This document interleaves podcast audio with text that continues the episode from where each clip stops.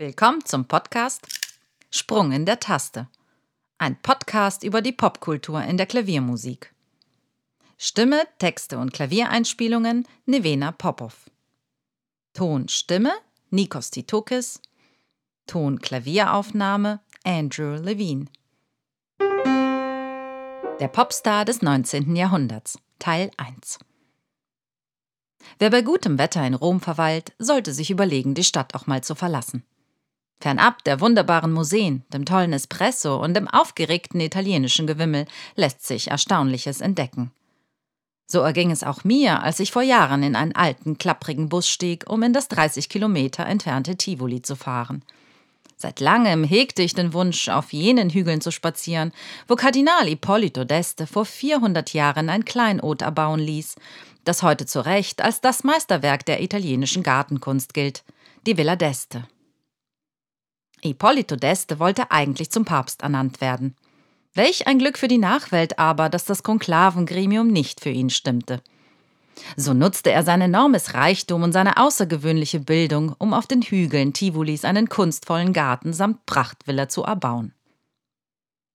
Und so fand ich mich nun an jenem frühen Morgen auf der Terrasse der Villa d'Este und schaute hinab in ein Dickicht aus duftenden Pinien und Zypressen. Doch von der Terrasse aus gibt der Renaissancegarten seine wunderschönen Geheimnisse nicht preis. Ich ließ mich an dem Tag nicht von den schnatternden Touristen ablenken, hielt inne und lauschte den Geräuschen, die mich hierher getrieben hatten. Sie waren nicht deutlich zu vernehmen, eher schemenhaft, und sie deuteten an, welche Einzigartigkeit sich in wenigen Augenblicken präsentieren würde.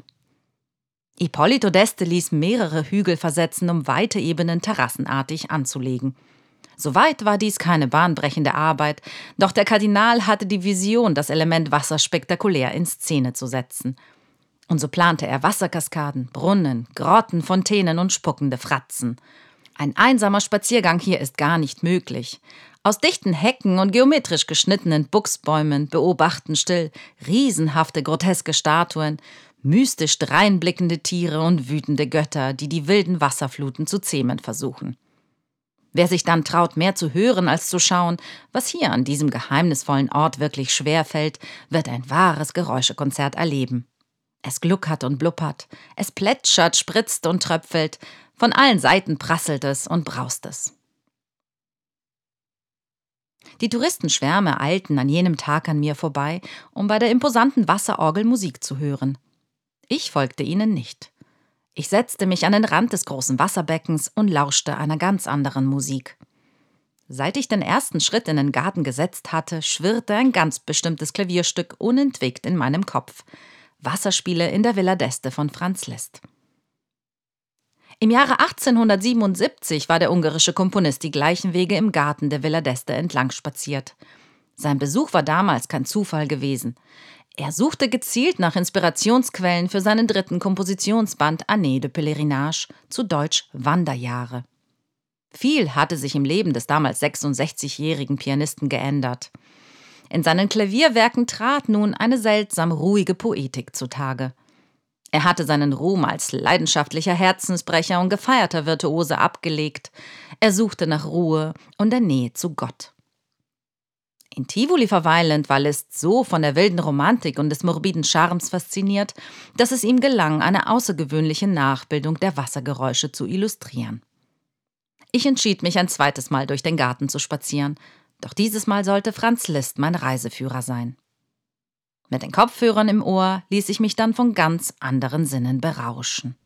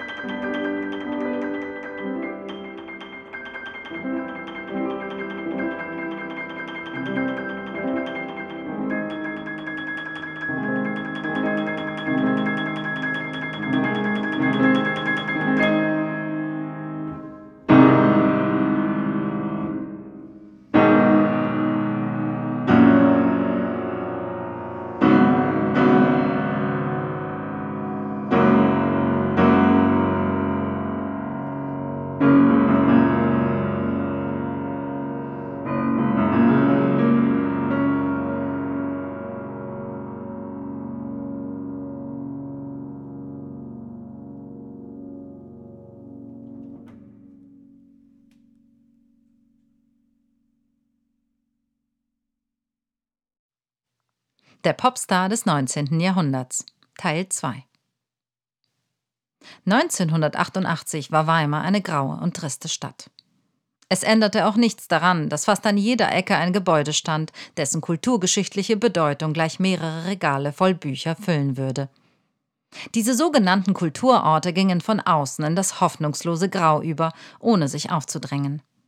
Innen konnte man jedoch ihrer Anziehung und Atmosphäre nicht entgehen. Innen war jedes Exponat gehütet, geschätzt und gewürdigt. So als hätte fast jeder verstanden, was die ehemaligen Hausherren wie Goethe, Schiller und Nietzsche versuchten zu lehren, doch niemand wagte, es auszusprechen. Im Frühling erblühten die wunderschönen Parkanlagen um die Ilm und die Stadt herum, und ganz der Tradition des 18. und 19. Jahrhunderts gingen dann Kindergärten, Schulklassen, EVB-Betriebe und Funktionäre wandern. Den Spuren nach der großen Dichter und Denker der Weimarer Klassik. 1988 lautete meine Anschrift Schloss Belvedere, Mozarthaus. So romantisch diese Adresse klang, so wohnte ich tatsächlich. Oberhalb von Weimar, auf einen Hügel gelegen, in einer barocken Schlossanlage. Diese illustre Adresse teilte ich mir mit etwa 90 weiteren Schülern. Das Schloss Belvedere war schon zu DDR-Zeiten eine Internatsschule für musikalisch hochbegabte Kinder, eine Schmiede der zukünftigen ostdeutschen Elite. Wir lebten in baufälligen Kavaliershäusern ohne Heizung, dafür schleppten wir im Winter fast täglich mehrere Eimer Kohlen. Der Kohlehaufen türmte sich direkt hinter den langen Fenstern des schönen Konzertsaals, und so genossen wir den primitiv ländlichen Charme mitsamt aller Traditionen des späten 18. Jahrhunderts.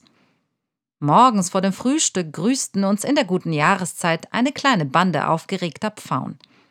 Die Pausen verbrachten wir in der Orangerie, die 250 Jahre zuvor Goethe höchstpersönlich ins Leben gerufen hatte, versteckten uns im Heckenlabyrinth und liefen zur Adventszeit mit Fackeln durch den Schlosspark, hinter uns im Schlepptau ein kleines Blasorchester, welches Weihnachtslieder spielte. In der restlichen Zeit aber übte jeder Schüler auf seinem Instrument. Stundenlang. Der Gedanke, eine Schule für musikalisch hochbegabte Kinder zu gründen, entstammte jedoch nicht dem kommunistischen System. Schon Ende des 18. Jahrhunderts bemühten sich Anna Amalia als wichtigste Mäzenin dieser Zeit und Christoph Wieland um die Gründung einer bedeutenden Musikschule. Etwa 50 Jahre später wurde dieser Gedanke durch Franz Liszt aufgegriffen, welcher damals musikalischer Oberleiter der Hofkapelle und des Hoftheaters war. So drehte sich in unseren Unterrichtsstunden gut 200 Jahre später fast täglich das Thema entweder um Goethe, unserem geistigen Mäzen, oder Franz Liszt, dem Gründer unserer Schule. Liszts turbulente Klaviergeschichte beginnt 1811 im ungarischen Reiding. Ähnlich wie Mozart fuhr der kleine Franz Liszt in Begleitung seines ehrgeizigen Vaters mit der Kutsche durch Europa und gab Konzerte in den Salons adliger Fürsten. Ähnlich wie Mozart wurde aus dem Wunderkind ein junger Mann, der sich sein Einkommen verdienen musste. Doch anders als bei Mozart vermochte er mit seinen 13 Jahren die Gesellschaft immer noch zu entzücken. Halb Knabe, halb Mann lagen ihm die feinen Damen der Pariser Gesellschaft zu Füßen. Sie bewunderten ihn für sein bemerkenswert virtuoses Spiel und beteten sein unschuldiges und schönes Antlitz an. Inmitten dieser Liebkosungen und Bewunderung verstand Liszt schnell, dass genau jene Damenwelt zu erobern war, die ihm den Status eines berühmten Pianisten sichern würde. Den ambitionierten Wunsch seines Vaters befriedigte der junge Liszt so fabelhaft. Tief in seinem Inneren aber lauerte die Sehnsucht nach Gott, hatte er schon früh in seiner Kindheit entdeckt, dass er eigentlich Priester werden wollte. So blieb dieser dramatische Zwiespalt maßgeblich für seine schillernde Persönlichkeit, der ihn sein Leben lang nicht loslassen sollte. Der frühe Tod des Vaters stürzte den jungen Liszt in eine tiefe Depression. Nicht nur hatte er damit seinen größten künstlerischen Unterstützer verloren, die Rolle des schlauen Impresarios, der jahrelang mit großem Kalkül die Karriere seines Sohnes geplant hatte, blieb nun leer. Die knallharten und eitlen Virtuosen wuchsen in Paris wie Pilze aus dem Boden, und Liszt spürte, dass er sich neu erfinden musste. Doch die nötige Kraft dafür brachte er gerade mal 18-jährig nicht auf. Er tauchte unter, indem er nur noch unterrichtete und die Nächte ganz privat in seinem Zuhause verbrachte. Die glitzernde Pariser Musikwelt vergaß ihn und glaubte bald, einem Zeitungsbericht zufolge, auch ihn hätte das Zeitliche gesegnet. Derweil tummelten sich in den Pariser Musiksalons immer mehr illustre Gäste. Allen voran die Crème de la Crème der französischen Literatur mit Victor Hugo und Alexandre Dumas, daneben die Klaviervirtuosen Sigismund Thalberg und Frédéric Chopin, und neu aufstrebende Komponisten wie Hector Berlioz. Mitten im eitlen Getummel stand der Geigenvirtuose Niccolo Paganini, der wie ein Wahnsinniger über die Geigenseiten pflügte und wetzte, die waghalsigsten Tempi wagte und ein atemloses und völlig sprachloses Publikum zurückließ. Für den jungen Franz Liszt, selbst Zeitzeuge dieser einmaligen Pariser Konzerte, war dies ein Schlüsselerlebnis. Er begann auf den Tasten zu experimentieren, und diese gaben seinen Wünschen sehr leicht nach. Die Läufe wurden immer schneller, die Finger in ihrem beeindruckenden Können immer müheloser. Was andere Pianisten mit zwei Händen spielten, schmetterte Liszt gerade mal mit nur einer Hand hin. Notenpassagen wurden verdoppelt, verdreifacht, die Triller pfiffen schon fast in den Ohren und die dröhnenden Akkordfolgen ließen die Saiten der Flügel mit lautem Zischen reißen. Dem Pariser Publikum blieb nichts anderes übrig, als lauthals zu staunen und den ohnmächtigen Damen Luft zuzufächeln. Der deutsche Dichter und Journalist Heinrich Heine, der dem Antisemitismus und der Meinungszensur in Deutschland entflohen war, fand im freiheitsliebenden Paris eine neue Rolle als Kulturkritiker. So schrieb er über die illustren Musiksalons eine wortgewaltige Rezension nach der anderen. Auch er, gefangen in den widersprüchlichen Gefühlen zwischen Anbetung und Aversion List gegenüber, konnte nicht umhin, seine Gedanken überschwänglich übers Blatt zu gießen. Er beschrieb Liszt mit einer genialen Stirn, der am Klavier die brillantesten Schlachten lieferte, bis seine Hände anfingen zu bluten. Die Weiber lauschten ihm berauscht dem wilden, dem vulkanischen, dem wetterleuchtenden und himmelstürmenden List. Während die Pariser Zeitungen den modernen und genialen Pianisten stark polarisierten und Heinrich Heine den Begriff Listomanie zum ersten Mal öffentlich erwähnte, mischte Frédéric Chopin mit seinem ästhetischen Klavierspiel die aufgeblasene Klavierszene auf. Blass und mager, mit einem zarten Gesicht saß er am Klavier und zauberte die schönsten Klänge aus den Tasten heraus. Wo vorher Liszt wie ein Tastenteufel getobt hatte und sich aus dem Resonanzboden die Klänge wie Tsunamis ergossen, vermochte Chopin sein Publikum in süßen Tagträumen versetzen. Heinrich Heine kommentierte dazu, dass zwischen den Klängen in seinem Spiel die schönsten Blumen ihren Duft verbreiteten. Er nannte ihn Poet, der die Poesie, die in seiner Seele lebte, dem Publikum zu vermitteln vermochte. Und so erlebten die Klavierwettstreiter Anfang des 19. Jahrhunderts mit dem Auftauchen Chopins eine Art Auferstehung. Das Pariser Publikum schwebte im ästhetischen Unbehagen, als müsste es sich zwischen Himmel und Hölle entscheiden. Und es entschied sich für Chopin, aber nur fast. Die ausgebrochene Listomanie spaltete zwar die Zuhörer aufs intensivste, doch schien sich keiner dem Sog entziehen zu können, den Liszt's Klavierspiel auslöste. Auf dem Gipfel seines Ruhms wurde Liszt 36-jährig der andauernden Selbstinszenierung überdrüssig. In einem Brief an Karl Alexander, dem Erbprinzen von Weimar, gestand er Der Moment ist gekommen, da ich die Puppe meines Virtuosentums aufbrechen und meine Gedanken dem freien Flug überlassen kann. 1843 verließ Liszt Paris endgültig und ließ sich in Weimar nieder. Neben dem intensiven Komponieren widmete er sich vor allem dem Aufbau einer neuen kulturellen Ära.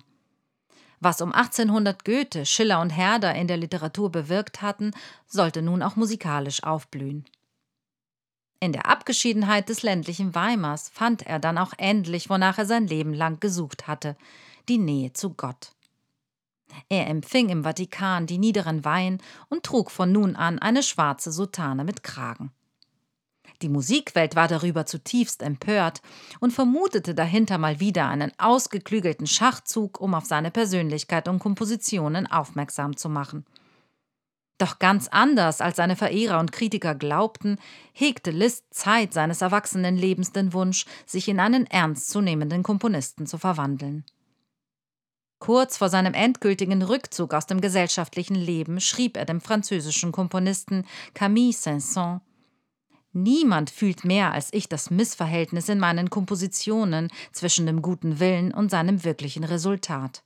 Dennoch schreibe ich weiter, nicht ohne Ermüdung, aus innerem Bedürfnis und alter Gewohnheit. Hoch zu zielen ist nicht verboten. Das Ziel zu erreichen bleibt ein Fragezeichen. Wer den wahren List sucht, findet ihn in seinen späten Werken. Unter den Zypressen liegend und nach dem Sinn des Lebens greifend. Verloren träumend in den grauen Wolken von Nuage Gris und auf den Alleen spazierend inmitten der sprudelnden Fontänen in den Wasserspielen der Villa d'Este. Der Welt abgekehrt und göttlich philosophischen Gedanken nachsinnend.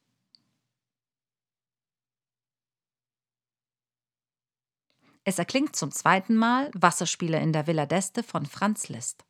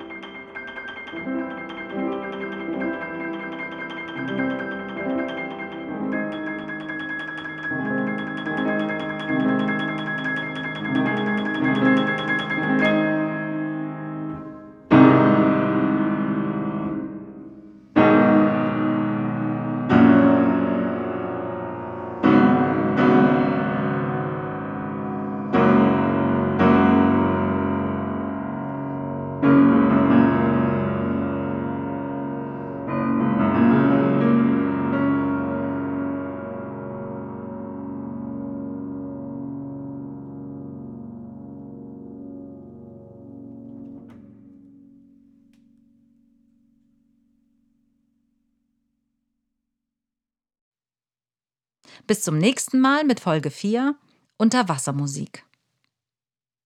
Ich verabschiede mich mit einem Zitat von Franz Liszt. Glücklich, wer mit den Verhältnissen zu brechen versteht, ehe sie ihn gebrochen haben.